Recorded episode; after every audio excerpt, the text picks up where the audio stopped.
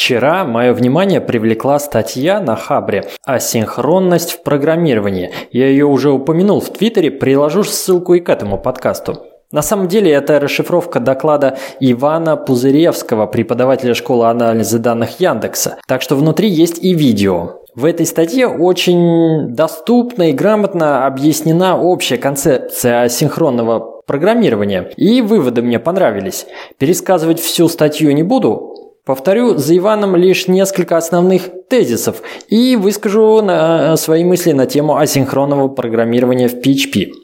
В первую очередь, зачем нам нужно асинхронное программирование? Какую проблему оно решает? Производительность. Давайте разберемся поподробнее. У нас есть приложение на сервере, будь то классический PHP или даже небольшое веб-приложение, написанное на коленке на C++, Наше приложение принимает запрос от пользователя. Дальше мы идем в базу, получаем какой-то ответ с данными, формируем HTML-страницу, отправляем пользователю. Если мы пишем простой и понятный синхронный код, то в момент запроса к базе наш процесс, наша программа останавливается и просто ждет ответа от СУБД. И это понятно, не получив данные, мы не можем перейти к следующему шагу формирования HTML-страницы. Запрос в СУБД и получение ответа – это операция ввода-вывода, и она у нас блокирующая. Наш процесс, наше приложение заблокировалось в ожидании данных от СУБД. И в этот промежуток времени процессор CPU простаивает, нагрузка переместилась куда-то туда, на сервер СУБД. Там сейчас идет активная работа по поиску, выборке данных, но наш сервер с приложением оказывается не загружен. А что если в этот момент на сайт приходит новый посетитель? То есть мы получаем новый входящий HTTP запрос по сети. В этот момент наш процессор, как видим, не загружен, он простаивает. Казалось бы, мы можем принять и обработать второй запрос от пользователя. Но кто это сделает? Чтобы конкурентно, то есть одновременно, можно так сказать, обработать много параллельных запросов от пользователей – мы можем запустить много процессов нашего приложения. Например, PHP FPM запускает несколько воркеров, максимальное количество которых можно отрегулировать в конфиге PHP FPM параметром pm.maxchildren.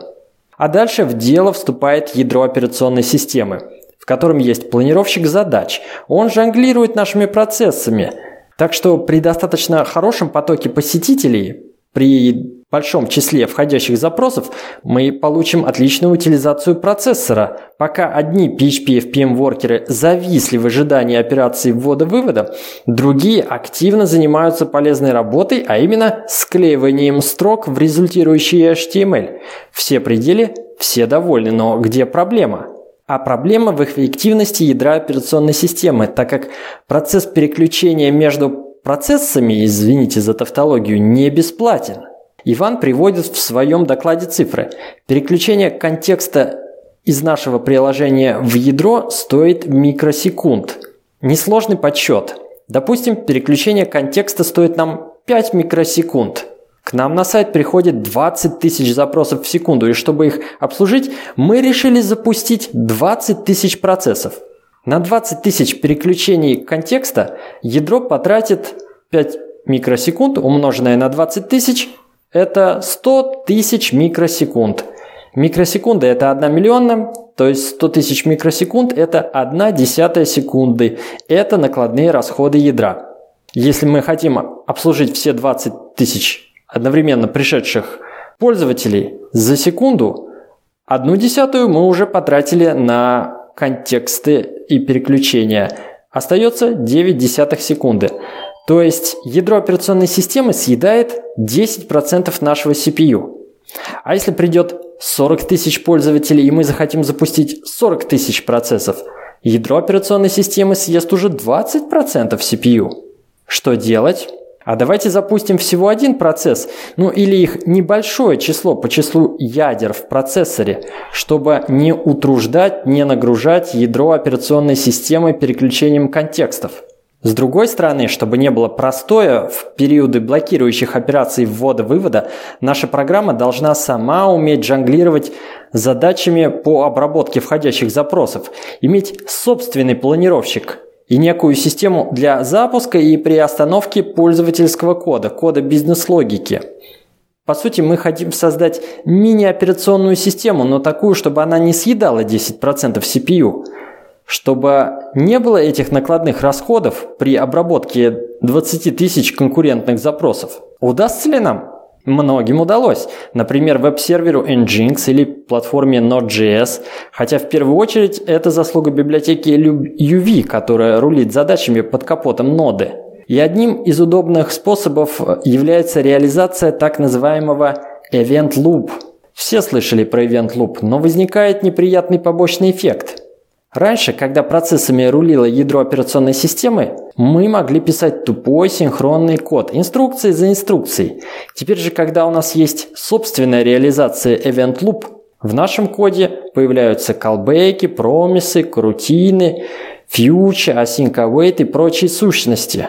Лично мне это ощущается как протекающие абстракции – Следите за ходом событий. Ради производительности мы переизобрели часть ядра операционной системы, реализовали Event Loop, планировщик задач.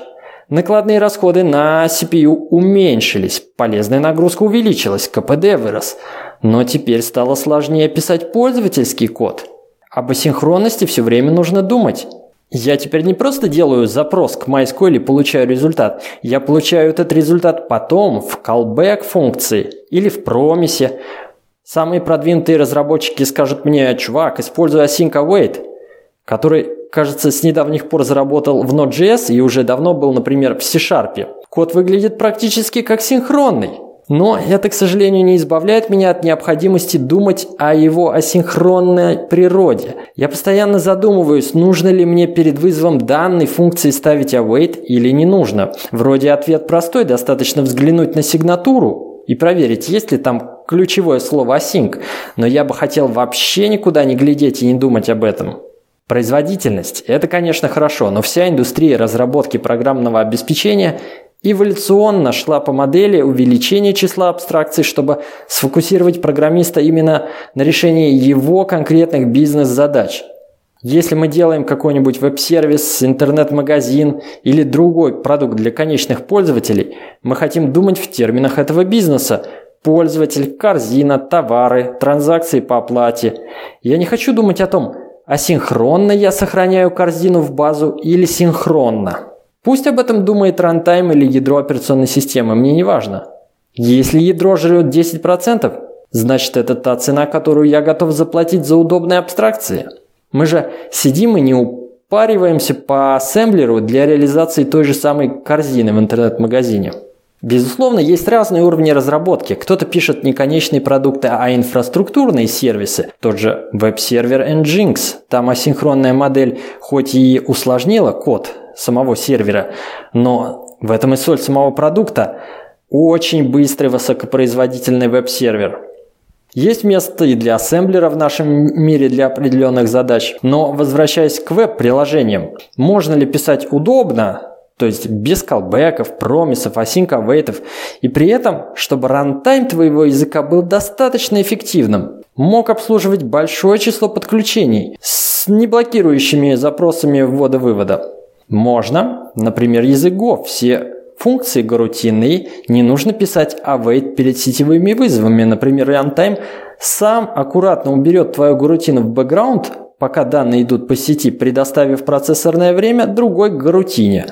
Тут, конечно, можно меня подколоть, мол, мне не нравится писать await, зато с другой стороны в Go Нужно через каждую строчку проверять ER не равно nil, да и других сложностей хватает. И в целом он не так уж удобен для написания развесистых веб-приложений, которые мы пишем сейчас на PHP. Недостатки и достоинства Go – это, конечно, отдельная большая тема, которую я не буду затрагивать. Но, надеюсь, я смог донести общую претензию именно к асинхронному программированию. О нем постоянно приходится думать. И в язык начинают просачиваться какие-то новые дополнительные конструкции и синтаксис. Справедливости ради есть моменты, когда асинхронное программирование оправдано на том самом прикладном уровне, на котором мы обычно работаем в PHP. Например, если я хочу сделать несколько разных API-запросов, причем они независимы, то есть их можно было бы сделать параллельно. Для этого у нас есть инструменты – Curl Multi. Создаем каналы, перебираем их в цикле с помощью Curl Multi Select. Все достаточно просто и понятно, никаких промисов и, кстати, весьма похоже на Go с его каналами и селектом. Этот случай асинхронного программирования даже не выглядит как асинхронное программирование, потому что вся магия спрятана где-то там, под капотом курла, и нет никаких торчащих наружу ушей. Подведем итог. Какие выводы я сделал для себя? Асинхронное программирование нужно для улучшения производительности приложения. Улучшение производительности будет особенно заметно на приложениях, которые активно занимаются вводом-выводом, и менее заметно на приложениях, которые сами что-то вычисляют, нагружая CPU. Почему так? Подробности в исходной статье, ссылка в шоу-нотах. Но в то же время асинхронное программирование уменьшает производительность самого программиста. Это дополнительная когнитивная нагрузка. Мы привыкли снимать когнитивную нагрузку, повышая уровень абстракции. От ассемблера к C, от ручного управления к памятью, к сборке мусора – от простых библиотек к фреймворкам, от простых SQL-запросов к URM. Впрочем, иногда это заходит слишком далеко, и мы возвращаемся на шаг назад к библиотекам или query-билдерам.